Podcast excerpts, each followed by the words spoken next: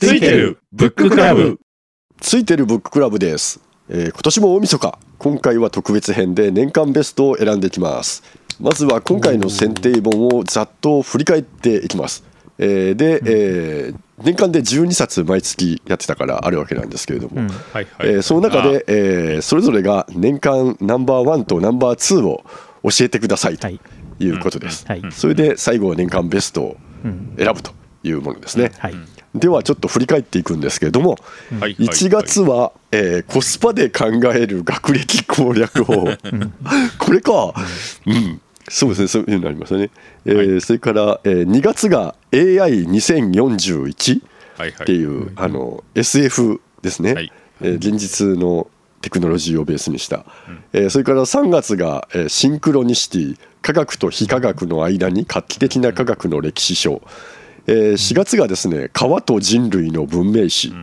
えーそして、えー5月が1秒でも長く頭を使いたい翻訳者のための超時短パソコンスキル大全、えー6月が言語はこうして生まれる。即興する脳ジェスとジェスチャーゲーム、は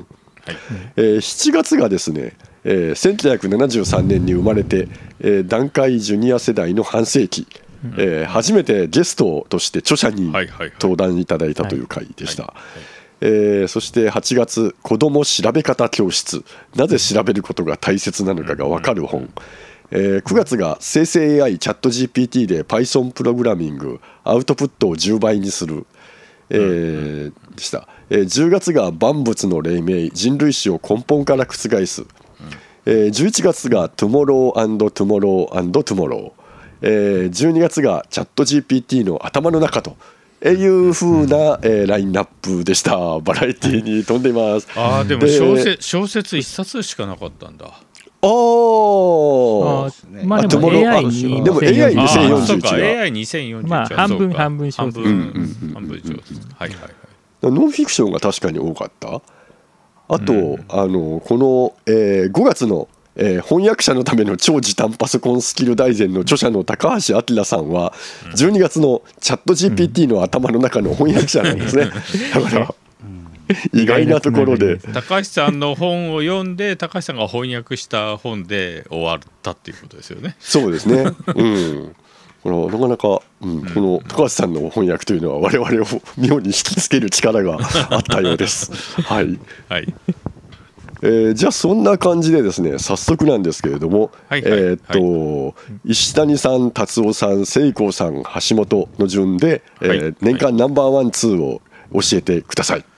では石谷さんお願いします、はい、えー私の2023、えー3年の、えー、と年間ついてるポッドキャストの年間ベスト1位はですね「言語はこうして生まれる即興するノートジェスチャーゲーム」で2位が、えー1973年に生まれて団塊ジュニア世代の半世紀。で1位はもう、あのまあまあまあもうしょうがないかなっていう感じですね。あのね、あの1月から12月バーッとラインナップ見ても分かるようにあの生成 AI の1年だったっていうところはあるんですけどもあのそれのなんだろうさらにこう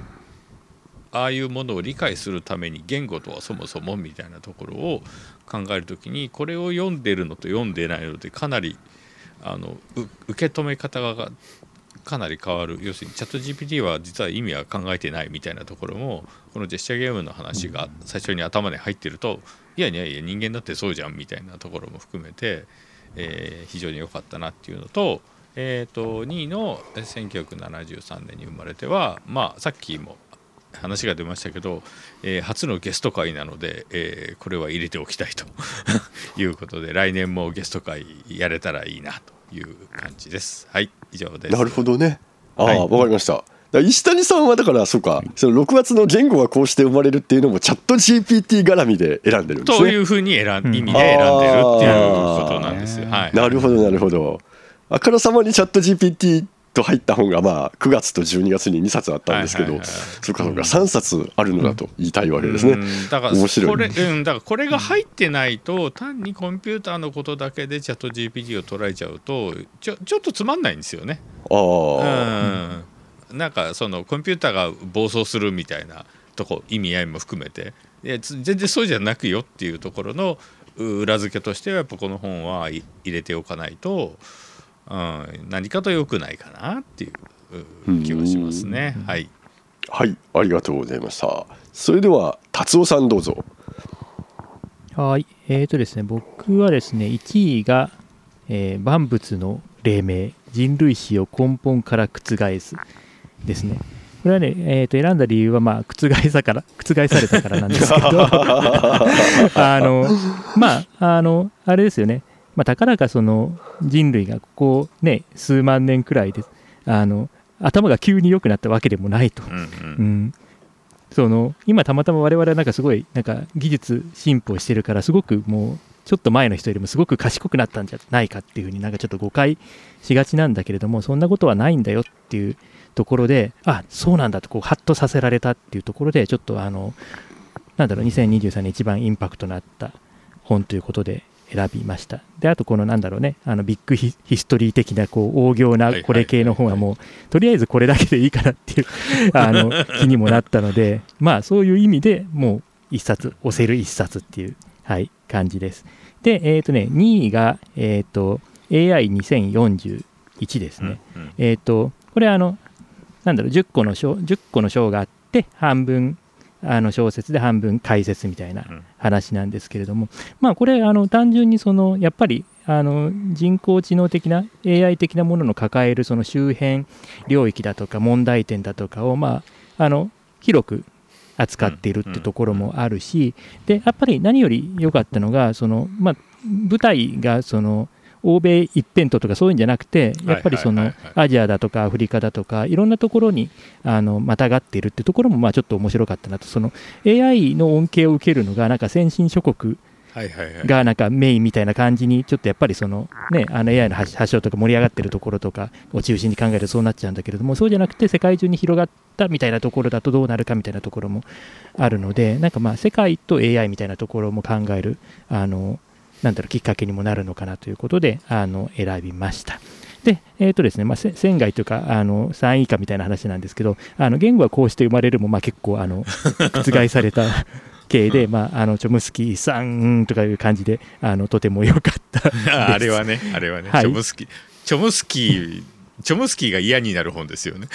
そうそうそう。もう本当にね覆されてはい。じゃあ以上です。はいはいどうもありがとうございました。それでは聖子さんどうぞ。はい僕の1位は川と人類の文明史ですね。で2位が万物の黎明。1位の川と人類の文明史はですねあの、まあ、これ以降ちょっと川についてニュースとか見てもあ意外にやっぱり川って出てくる。まあ当然台,、台風とかそういうのだと当然川が氾濫したっていうニュースはもう当然あるんですけどあのウクライナとかねあのロシアのあれでもあのなんとか橋を占拠しましたとかあと今のイスラエルとねあれでもこうヨルダン川西岸がとかってその川ってこうすごいニュースにいっぱい出てきてところがやっぱそう普段意識しないんですよね。でもこの本によっては改めてその川と人類っていうのはこう不可欠というか欠かせないというかこれからもずっと大事なんだなっていうのをこう改めて考えさせられる本でした。でインパクトあったんで1位にしました。で2位が万物の黎明なんですけどもやっぱこういうベストとかつける時にこうやっぱふさわしい本かなとこうやっぱり 格式があるっていうか年間ベストと言わずもやっぱ3年間でもベストぐらいのやつをこうベストに選びたいなとかそう考えた時にやっぱこうこういう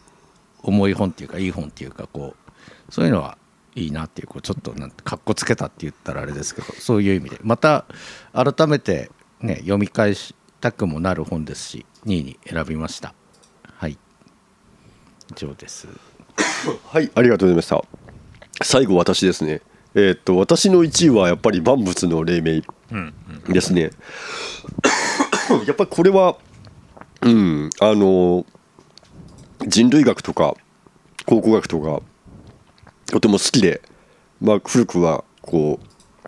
うレヴィストロースのあの構造主義人類学とかそういうのを読み漁ってきていたわけなんですけれどもあのなんか全部ひっくり返された感があって、あのしかもかなり説得力があるというもので、なんか突然これが出てきたのは、まあ、やっぱり衝撃であったということですね。あとまあ、自由とか平等っていうのはなんか西洋から来たと思っていたんだけれどもこの本によるとそうそうでもないかもっていうアメリカのそのネイティブアメリカンたちがもともとかなりの衝撃ではありましたよね、そうするとそのアメリカを作った人たちはインディアンからその概念を盗んできて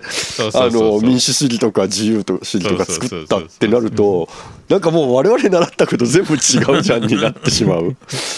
えー、ので。あのそこがすごいなと思うんですよね。あと盗んだのは土地だけじゃなかったんだっていう、ね、ああ、そうそうそう。で人類学とかとまあ考古学とかのまあ2人が著者として専門家が書いているために非常にこう両方がつながって説得力を持っていたなということとあとまあ私今年訳したアナロジア AI の次に来るもの。ある中にもそのアメリカのえーまあ、いわゆるインディアンのことが書かれているんですけどやっぱりまああのなんだろう。彼らはもともと西洋人が渡ってくる前から立派に暮らしていたっていうことをアナロジアは書いていて何度も。あの、まあ、そそこでももうまあつながってですね。やっぱりなんかかなりその人類学とか考古学とか、まあ、ビッグヒストリーがあの教え方が変わってきてんのかなって思ったっていうのがあの1位にした理由ですね。えー、で2位が、えー、これはあの「 Tomorrow Tomorrow Tomorrow」なんですけど、まあ、これは純粋にあの、えー、本読んで感動したっていうのがあってあのー、まあ、出てくるゲームが私がこう子供の頃にやったものが多いっていうこともあるし、まあ、例えばあのキーになってたドンキーコングのハイスコアとかね、うん、なんかああいうこうディティールがもう刺さりまくるということがあってあのなんか泣きそうであったと。いう、えことですね、えー、だから、うん、あとは何でしょうね、うん、結構複雑な人間関係を描いていて、三角関係なんだけど普通の三角関係じゃない感じの三角関係を描いていてそれがとても印象的だったなと思いますね。うん。あとやっぱり主役がアジア人が多いとか、えー、非常にこう日本人が分かりやすいあとまあ X 世代が共鳴しやすい、うん、なんか私のために書かれたみたいな感覚があって、あの私たちのここの世代の、えー、だからなんかすごいヒットしたというので2位にしました。以上。えー、ということで全員が、うん、えー、揃ったわけですが、はいはい、2度以上でやっぱりだから万物の黎明が対象、対象まあそうですねまあなんかふさわしい気がしますね。そうですね。いや何の何の異論もないです。ただ今年は結構ばらけましたね。うん、ばらけましたよね結構ね。そうですね。そうよね。確かに確かに。うん、それだけ結構いいいい本っていうか多かったかな。うん、ああ。そうですね。意外にそうノンフィクションが多かったんだなというのがさっき整理していて思ったところで、うん、でした。はい。えー、ああそうです。だって AI ね2041の出てきた話とかもなんかもうすでに現実で起きてるみたいなね話もいくつか出てたし、うん、あこれなんか AI2041 で読んだやつみたいなやつがもう現実で始まってるみたいなとかもね、うん、確かに確かに。そう、ね、だいぶまたこの頃と比べて状況が目まぐるしく変わるというか、うん、進化が凄まじいですよね。2041は、うん、普通だったら2041を1位にしたかもしれないんだけどなんかその後チャット GPT が現実世界ですごいことになってなんかそっちに持ってかれちゃうが追い越しちゃったというか、そっち取られちゃいますよね。それはね確かにある。あるあるだから2041、ね。うん、そう2041だと思って読んでたのがえ今年じゃんもうみたいな。そうですね。すごい進んでますもんね、そうそう。なんかその AI の問題点とかそういうところの指摘っていうのはまあ別にあの色あせないところはある。ので最先端的なところはこれでいいのかなっていう感じはする ところはあるかなっていうのはね。あります。これこれなんかねあの要するにこういう問題があるから将来的にこんな問題こんな事件が起きるじゃないかって言ってんだけどいやそれ先週見たなみたいな。もう起きちゃってるよみたいな感じになっちゃってきてるから。そこはねちょっとやっぱり今年のね生成 AI 系のあの発展のスピードが凄まじかったっていうことの表れでもあるのかなと思いますよね。うん、そうですねはい、はいはいえー、そういうことで、えー、じゃあ万物の黎明を、えー、今年の本と選んだところで、はい、えー、今年の、えー、ついてるのを締めに、えー、したいかなと思います。うん、えー、皆さんお疲れ様でした。来年もまたすごい本を。はい、良いお年を。はい、良いお年を。よいしょ。